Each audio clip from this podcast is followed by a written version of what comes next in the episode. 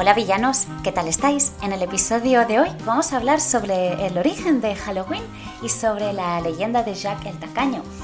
La leyenda de Halloween está ligada al Día de Todos los Santos y las raíces se hunden en festividades celtas como es el Samhain que celebra el fin de la cosecha o el mundo de los espíritus. Ya lo sabes, si te interesa el tema, quédate pues. Hola villanos, ¿qué tal estáis? Bueno, bueno, se echaba de menos, ¿eh? Tenía... Tengo que reconocer que echaba mucho de menos grabar.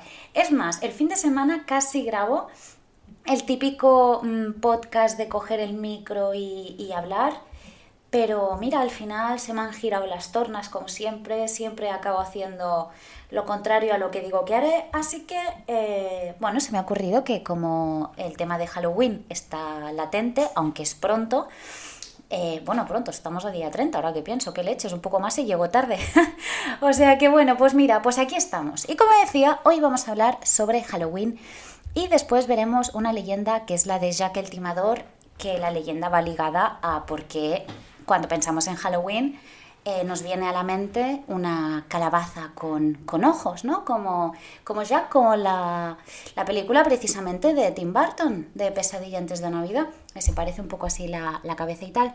Así que bueno, sin más, vámonos a hablar sobre el tema de, de Halloween, porque tanto truco o trato, calabazas, vampiros, brujas, esqueletos, Halloween es a día de hoy gracias a la industria del entretenimiento de masas norteamericana, una celebración cada vez más arraigada en todos los rincones del mundo.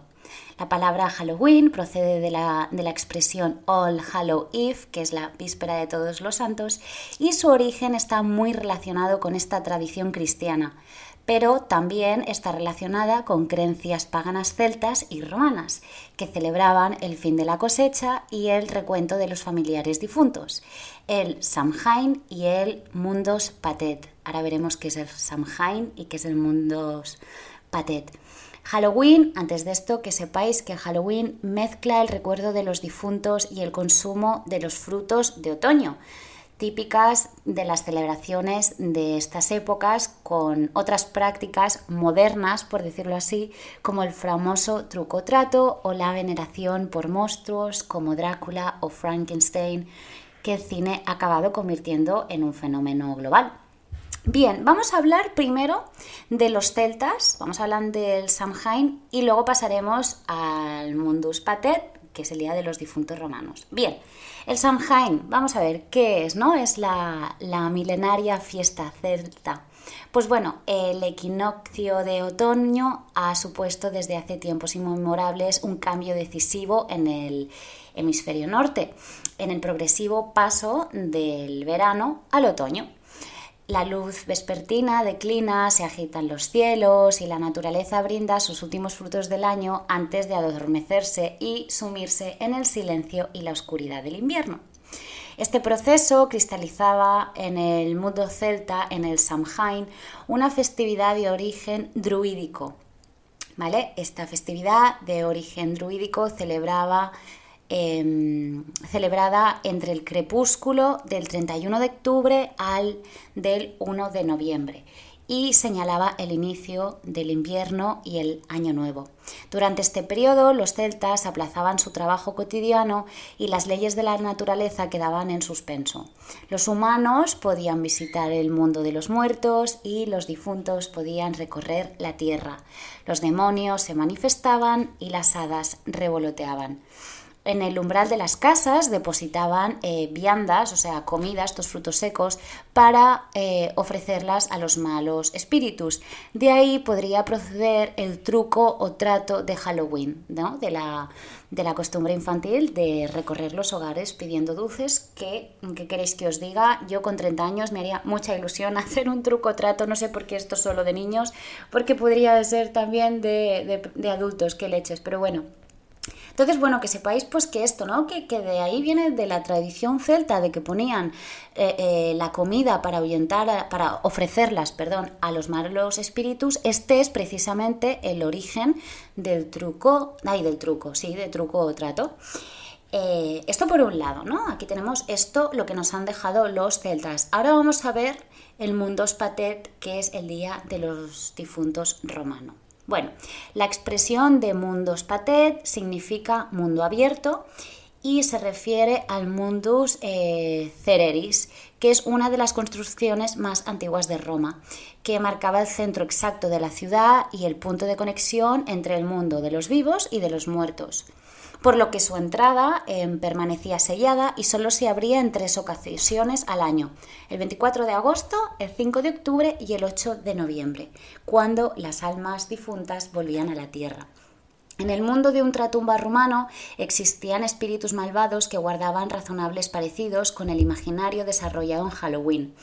Las fuentes escritas em, hablan, por ejemplo, de los larvae, que son unos espíritus que, bueno, que se alimentaban de la vida de los mortales. Además de los larvae, hablan también sobre el maniae, que son los seres que tenían aspecto de horribles esqueletos que encienden la locura de los vivos. Vale, vamos a ver el Día de Todos los Santos. La fiesta de Todos los Santos tiene su origen en la creencia de la Iglesia primitiva que los mártires eh, merecían un día que se recordara su sacrificio, ¿no? Lo que llevó al Papa Bonifacio IV a establecer en el siglo VII, sí, en el siglo VII, un día para la conmemoración de todos los mártires del cristianismo, que es el 13 de mayo.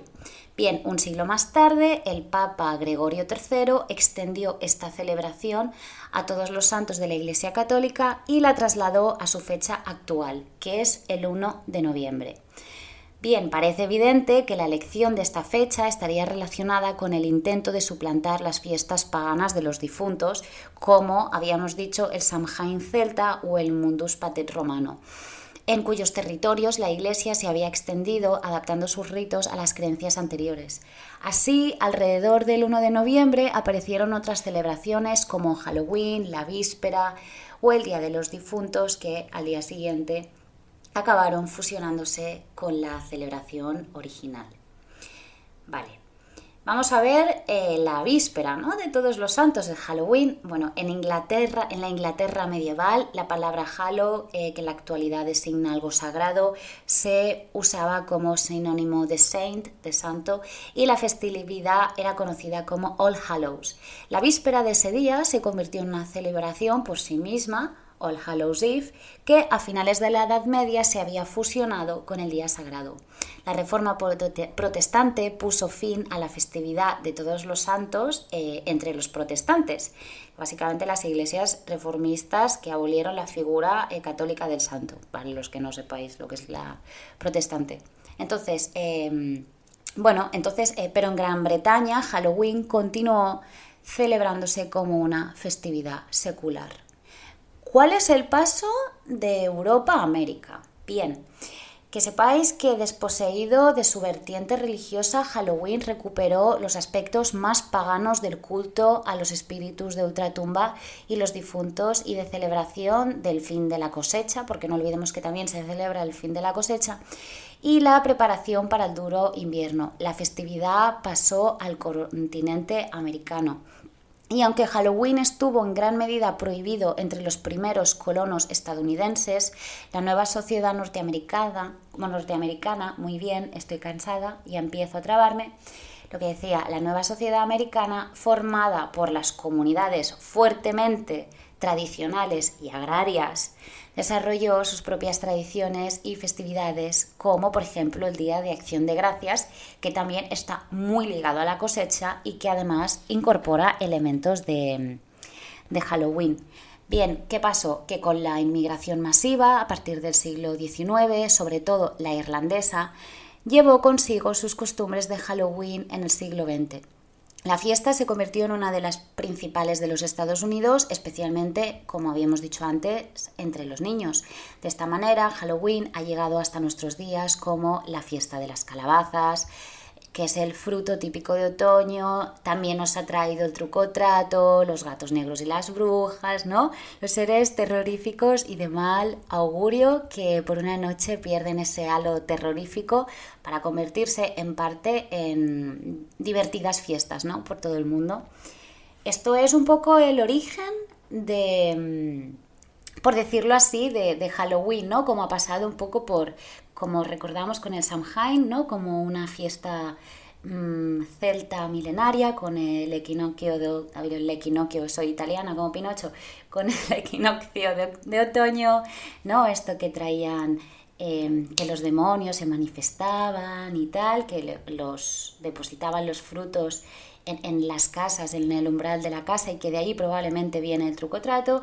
Después hemos visto un poco, ¿no? El Día de los Difuntos em, romanos, ¿no? Que se abría en tres ocasiones, que era el punto de conexión entre el mundo de los vivos y el mundo de los muertos. Luego hemos visto un poco este día cristiano, ¿no? Nos hemos pasado al cristianismo, hemos visto un poco el Día de Todos los Santos con los papas, ¿no? el el, cómo ha ido todo este camino y, bueno, y cómo, cómo, ha sido, cómo al final, eh, además de hacerse otras fiestas como el Día de Acción de, de, Gracias, la población norteamericana se ha apropiado totalmente y ha hecho suya esta, esta bonita mm, fiesta, porque todo el mundo, hay mucha gente aquí en España, por lo menos en España, ¿eh? los demás países no lo sé, pero que dicen, no, es que aquí tendría que ser más pues la castañera o no sé qué, es que Halloween, mira, pues a mí me parece tan divertido Halloween, o sea, es como carnaval pero terrorífico, o sea, a mí me parece súper chulo, ojalá hubiese sido pequeña y me hubiesen llevado de casa en casa disfrazada y cogiendo caramelos. No sé, a mí me parece muy chula la, fiesta, pero bueno. En fin, sigamos. Vamos a ver, para mí yo creo que mi parte favorita del episodio, que vamos a, a contar un cuento, ¿no? Vamos a contar el cuento de Jacques O'Lantern, que es el origen de la calabaza de Halloween, ¿no?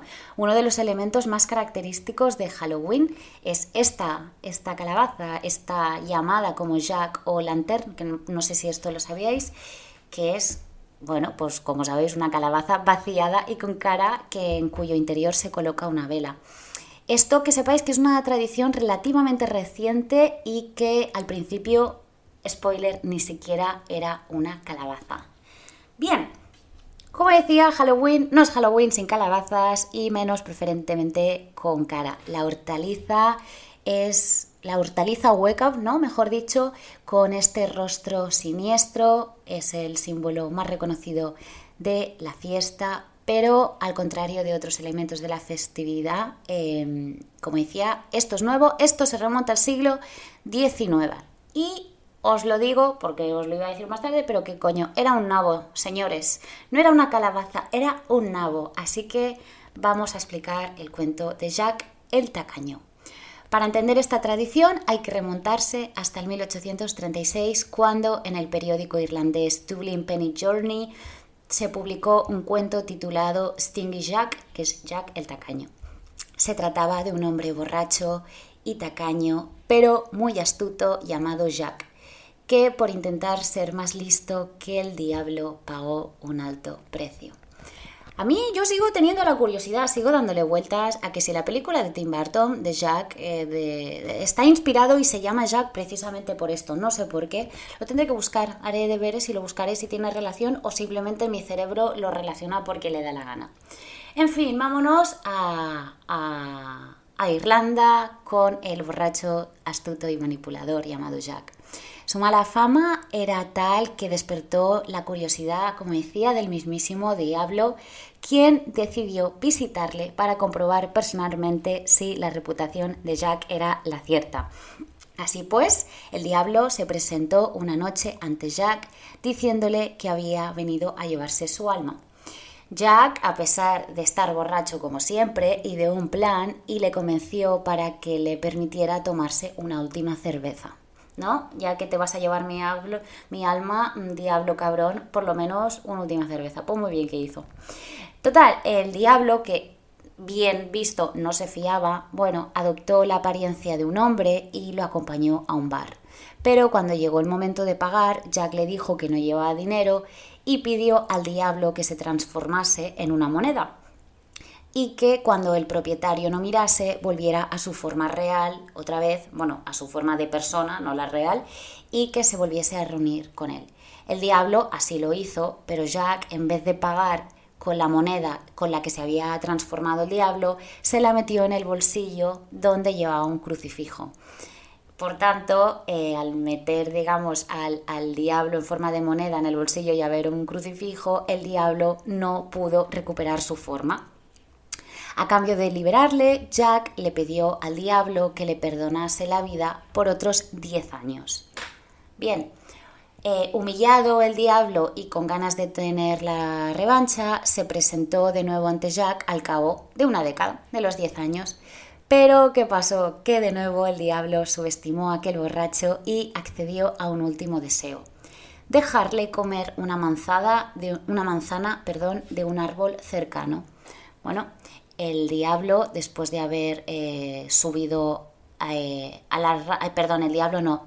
Entonces el, Jack, bueno, se van a un árbol, ¿no? Con, con, para coger la manzana y Jack sube al árbol. Bien, pues Jack, mm, después de haber subido a las ramas, lanzó crucifijos a los pies del diablo, inmovilizándolo, por tanto, no se podía mover.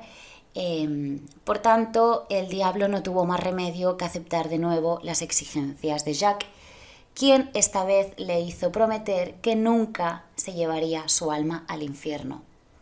Harto de aquel hombre, el diablo accedió y nunca volvió a por él, se dio por vencido. Ay, ¿qué pasó? Pues nada, sin embargo, lo que el diablo no había logrado lo consiguió el alcohol. Y el día que Jack murió enfermo a causa de sus excesos, eh, cuando subió al cielo, pues evidentemente Dios le negó la entrada. Así que el mismísimo Jack se dirigió a las puertas del infierno para pedir a su, a su viejo némesis que le permitiera entrar, pero el diablo le recordó su promesa de que nunca se llevaría su alma al infierno. Atentos pues todos, villanos, aquí el precio por haber eh, engañado al diablo sería que Jack tenía que, que vagar eternamente sin ser admitido en ningún lugar. Como única posición, el diablo le entregó un farolillo fabricado con un nabo, no con una calabaza, sino con un nabo en cuyo interior ardía una brasa eterna para que lo alumbrara eh, de camino. Bien, entonces aquí, ¿no? Nabos y calabazas, ¿qué pasa? Este es el final del cuento. ¿Qué pasa? Bueno, pues que así empezó en Irlanda y en menor medida en Gran Bretaña la, tradición de jacks o lanterns, ¿no? farolillos que eran fabricados con nabos y que se colocaban para adornar las casas en la vigilia de todos los santos que es lo que originariamente significa Halloween. La hortaliza con una cara grabada simboliza al protagonista del cuento, a Jack, y según las antiguas creencias celtas, en aquella noche los seres sobrenaturales pagaban por el mundo de los vivos. Una ceremonia que perduraba aún después de los siglos del cristianismo, por lo que la gente creía que aquellos grotescos amuletos mantenían a los malos espíritus de sus casas. La tradición fue llevada a los Estados Unidos por los inmigrantes irlandeses, como hemos visto antes, y se instalaron en Estados Unidos, eh, bueno, pues grandes números realmente de inmigrantes irlandeses, fueron mogollón de hecho. Y bueno, pues allí se mezcló con una costumbre local. Los niños vaciaban las calabazas y abrían agujeros a la altura de los ojos para usarlas como máscaras. Dicha práctica eh, ya está documentada incluso antes de la publicación del cuento de Jacques.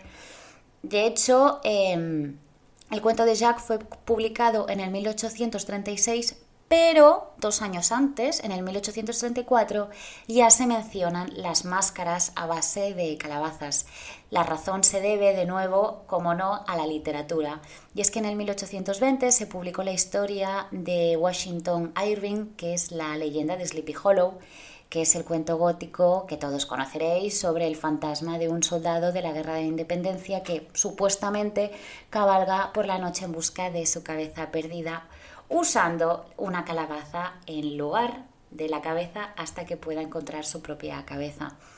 Ambas costumbres se mezclaron y bueno, así los nabos con los que se fabricaban las, las jacks o lanterns, ¿no? estas especies de linternas, pues fueron sustituidos, los nabos fueron sustituidos por calabazas.